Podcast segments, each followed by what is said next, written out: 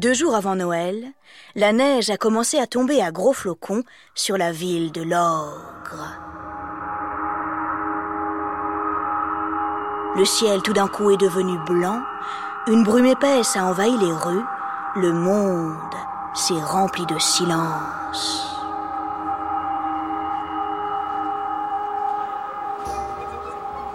Pourtant, dans chaque maisonnée, les cœurs sont à la fête. Ainsi que l'a demandé Merlin, tous les seigneurs, les barons et les ducs du royaume sont réunis.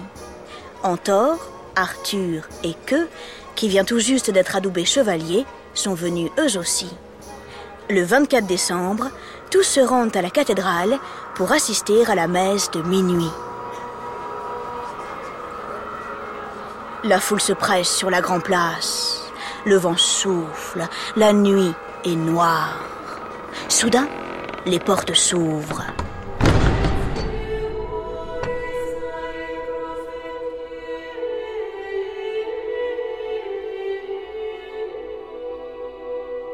À l'intérieur, la cathédrale est illuminée de milliers de bougies. La messe dure plusieurs heures. Mais ne t'inquiète pas, Arthur a mangé un petit casse-croûte avant, il n'a pas du tout faim.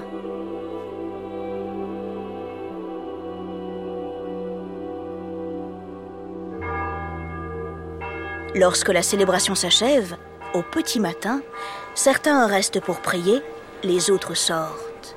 Et ils font bien, car une surprise les attend sur le parvis.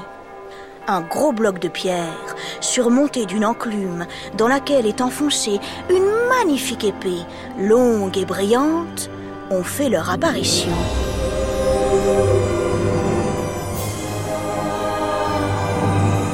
Je dis apparition, car avant la messe, je peux t'assurer qu'il n'y avait rien. Qu'est-ce que c'est que cet étrange objet? Et comment est-il arrivé là? C'est la question qu'on peut lire sur toutes les lèvres. Alors, on s'approche, on se bouscule, on veut toucher.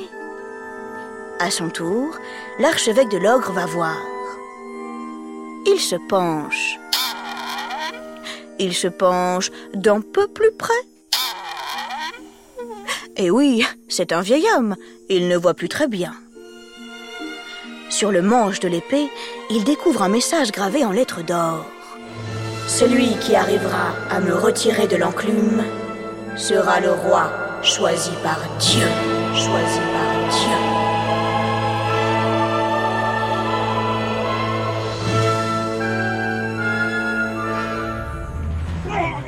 Aussitôt, tous les barons, les ducs et les seigneurs se précipitent sur l'épée. Les uns après les autres, ils tentent de la retirer. Ils tirent de toute leur force, seuls ou parfois à plusieurs. Ils l'empoignent à une main, à deux mains. Ils bloquent leur respiration, ils inspirent, ils expirent, ils prennent de l'élan puis ils sautent dessus. Rien n'y fait. Personne ne réussit. C'est un mystère. L'affaire dure ainsi pendant plusieurs jours. Une semaine plus tard, un grand tournoi de chevaliers est organisé. Que aimerait beaucoup y participer, mais tête en l'air comme il est, évidemment, il a oublié son épée.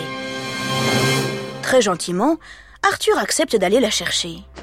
Il fouille partout, sous le lit, au fond de l'armoire, rien, il ne la trouve pas.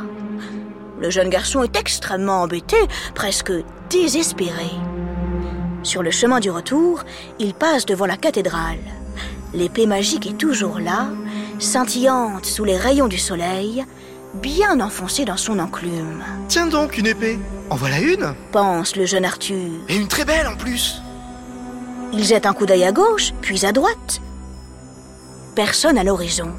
Ni une ni deux, il s'approche de l'enclume, il pose sa main sur le manche et... Oh Incroyable il retire l'épée sans effort. Ensuite, il court vite la porter à son frère. En un quart de seconde, que reconnaît l'objet merveilleux. Ses yeux brillent. Le garçon a beau être chevalier, il n'est pas très honnête. Dès qu'Arthur a le dos tourné, il va voir leur père, il lui dit Père, regardez, j'ai réussi à retirer l'épée. C'est moi le roi. Antor, heureusement, ne le croit pas. Il se tourne vers Arthur, qui lui raconte toute l'histoire. Le lendemain, les trois hommes se rendent à la cathédrale. Devant la foule, ébahie et silencieuse, pour la deuxième fois, Arthur retire l'épée de l'enclume. Le royaume de l'ogre a désormais son nouveau roi.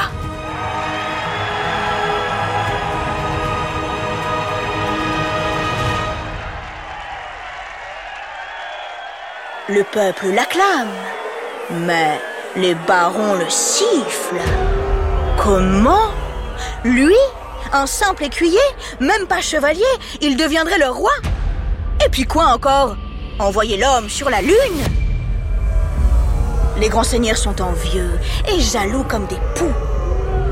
Oh, bouh Crois-moi, ils ne sont pas du tout beaux à voir.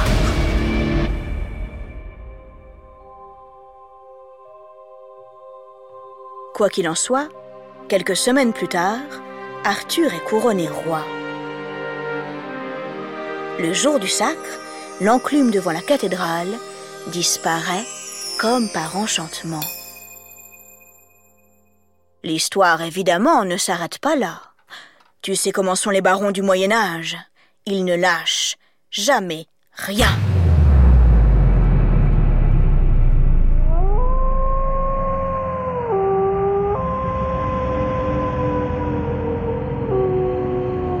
Une nuit de pleine lune, froide et sans étoiles, ils se réunissent en secret.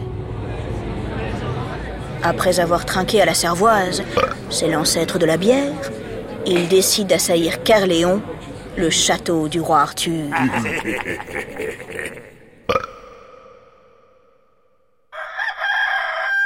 Le lendemain, ils sont au pied des remparts. Ils installent leurs catapultes. Arthur est fait comme un rat. Le jeune roi panique. Il transpire à grosses gouttes. Il a les mains moites et son cœur bat très fort. Heureusement, pile à ce moment-là, Merlin apparaît sur les remparts. Entre nous, franchement, il était temps. Avec sa plus grosse voix, il s'adresse au baron. Grand seigneur, vous voulez renverser le roi? Mais savez-vous seulement qui vous êtes en train de combattre? Arthur n'est pas le fils de Queue, mais celui de votre ancien roi, Uther Pendragon, le fils qu'il eut avec Igerne. L'annonce de Merlin, pourtant très impressionnante, ne convainc pas les seigneurs rebelles. Un bâtard? Un fils illégitime pour commander le royaume? Ah ça Non merci Ils n'en veulent pas L'affolement grandit dans les yeux d'Arthur. Merlin le rassure. Il a une proposition à lui faire. Léo Dagan, le roi de Carmélide, est en très grand danger. Son ennemi, Claudas de la terre déserte, a envahi son royaume. Si vous acceptez d'aller l'aider, vous en récolterez de nombreux bienfaits. Arthur hésite quelques secondes car, enfin, il ne connaît pas ce Léo Dagan. Mais a-t-il un autre plan? Non, pas vraiment. Alors, il accepte. Grâce à un formidable tour de magie dont lui seul a le secret, Merlin aide le roi et quelques vaillants chevaliers à sortir du château. C'est étrange. Arthur sent que quelque chose en lui a changé. Protégé par Merlin, entouré de remarquables chevaliers, il n'a plus du tout peur. En plus, il a vraiment fière allure. À la taille, il porte Excalibur, la magnifique épée qu'il a retirée de l'enclume, et sur la tête, le aume d'argent de son père, Uther Pendragon. Le roi et les chevaliers chevauchent cinq jours sans s'arrêter. Enfin, ils arrivent au royaume de Carmélide. Sur le champ de bataille, Léodagan est en très mauvaise posture. Encerclé de tous côtés par les chevaliers de la terre déserte, il a bien du mal à rester assis sur sa selle de cheval. Mamma mia On n'a jamais vu ça partout. Les armures se cognent, des lances se brisent, des flèches enflammées déchirent le ciel, qui n'est plus du tout bleu, mais rouge. Rouge comme le feu, rouge comme le sang. Arthur et ses chevaliers se démènent. Ils luttent avec un courage exemplaire. Mais les soldats de Clodas sont très nombreux. La bataille s'éternise. Alors, Merlin décide de donner un petit coup de pouce à ses amis. Il fait lever un vent furieux, rempli de sable et de poussière. Les chevaliers de la terre déserte n'y voient plus rien, ils éternuent, leurs yeux piquent. Complètement déboussolés, l'armée ennemie s'en va sans demander son reste. Bien joué, l'enchanteur La victoire est éclatante Léodagan saute de joie, il est plus qu'heureux, il est archi heureux Merlin, Arthur et ses chevaliers l'ont sauvé. Pour les remercier, il les invite dans son château. Le soir, un grand banquet est organisé. Les bardes et les troubadours prennent leurs instruments, ils chantent et ils récitent de magnifiques poèmes. Oh, what a delicious moment! Quel moment délicieux! Arthur remarque une jeune fille assise à l'autre bout de la table. C'est Guenièvre, la fille du roi Léodagan. Quelques heures, à peine, il en tombe amoureux. Dis donc, ça ne te rappelle rien? Que dit le proverbe déjà? Ah oui, tel père, tel fils.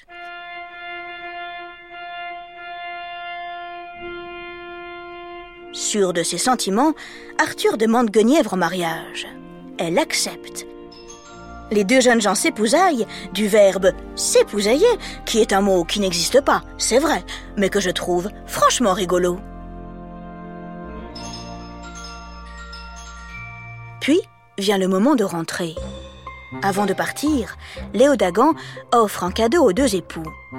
Une magnifique table ronde, ronde comme le monde, donnée il y a fort longtemps par le valeureux Uther Pendragon en personne. La table est vraiment très grande. Arthur la regarde avec une pointe d'agacement. Il pense tout bas. Ok, merci du cadeau. Ça va être coton à ramener en charrette jusqu'à la maison. Mais un tel présent ne se refuse pas. Arthur emporte la table. De retour au royaume de l'ogre, une nouvelle ère commence. Les ducs rebelles, qui, il y a quelques mois, ne voulaient pas le reconnaître comme leur roi, ont entendu parler de ses actes de bravoure. Ils ne peuvent pas faire autrement que de s'incliner devant son courage. Et puis, oh, ils sont fatigués de guerroyer sans cesse. Alors, autant faire la paix. Il fait désormais bon vivre à la cour du roi Arthur. C'est alors qu'un autre danger pointe le bout de son nez. Les horribles Saxons, ceux-là même qui, il y a des années, ont empoisonné Uther Pendragon, menacent à nouveau d'envahir le royaume. Vite, Arthur enfourche son cheval, et élevant Excalibur haut, très haut dans le ciel, il part au combat. Il combat vaillamment au nord, au sud, à l'est, à l'ouest, en Écosse et en Irlande, partout. Il livre douze batailles. Chaque fois, il gagne et repousse les Saxons.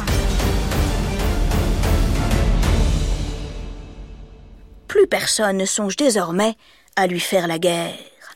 Une paix durable s'installe dans le royaume de l'ogre. Arthur est devenu un grand roi, juste et raisonnable. Il est entouré de valeureux chevaliers, les plus grands du royaume. Ils ont pour nom Lancelot, Tristan, Gauvin, Galahad, Bohor, Dagonet, Perceval, Lamorac, euh, à ne surtout pas confondre avec un anorak, bien sûr, et bien d'autres encore. Un jour, Merlin vient le voir. Mon roi, lui dit-il avec un soupçon de malice dans les yeux.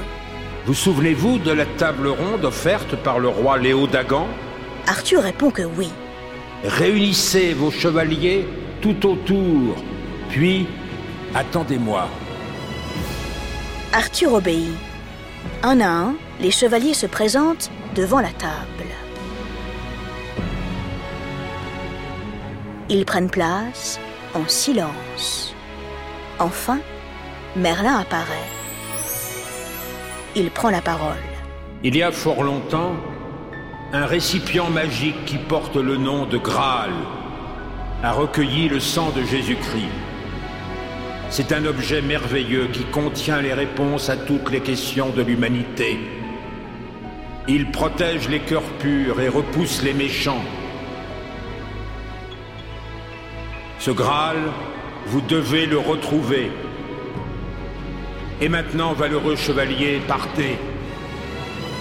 Partez à l'aventure. Prouvez votre courage, votre valeur et votre foi. Et revenez. Revenez chaque année à la cour du roi Arthur pour tout nous raconter. Sur ces mots, le magicien tourne les talons. Ah Une dernière chose. Vous voyez le siège vide à la droite du roi Arthur? C'est le siège périlleux. Seul celui qui rapportera le Graal pourra s'y asseoir.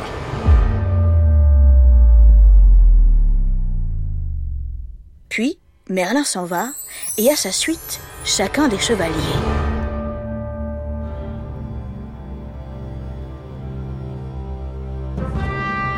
Avant de se quitter, ils font tous le serment de s'entraider et de se porter secours en cas de besoin. On les appelle depuis ce jour les chevaliers de la table ronde. Lancelot, Gauvin, Perceval, Tristan ont tous vécu d'incroyables histoires. Tout comme Merlin d'ailleurs. Chacune d'entre elles, je te les raconterai dans une autre Odyssée.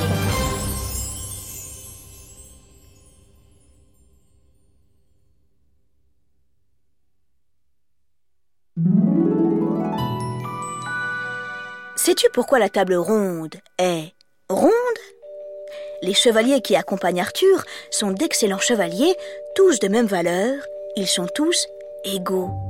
Assis autour de cette table, l'égalité entre eux est respectée. Pourquoi? Eh bien, parce qu'autour d'une table ronde, il n'y a ni première, ni deuxième, ni troisième position, les places étant toutes les mêmes. Ainsi, aucun des chevaliers du roi Arthur ne peut se vanter d'être meilleur que son voisin, et personne ne se trouve non plus mis à l'écart. Pas de classement entre les chevaliers, pas de bonne, pas de mauvaise place. La table ronde du roi Arthur, oh, décidément, c'est bonne ambiance garantie. Et ça, oh, c'est toujours une excellente nouvelle.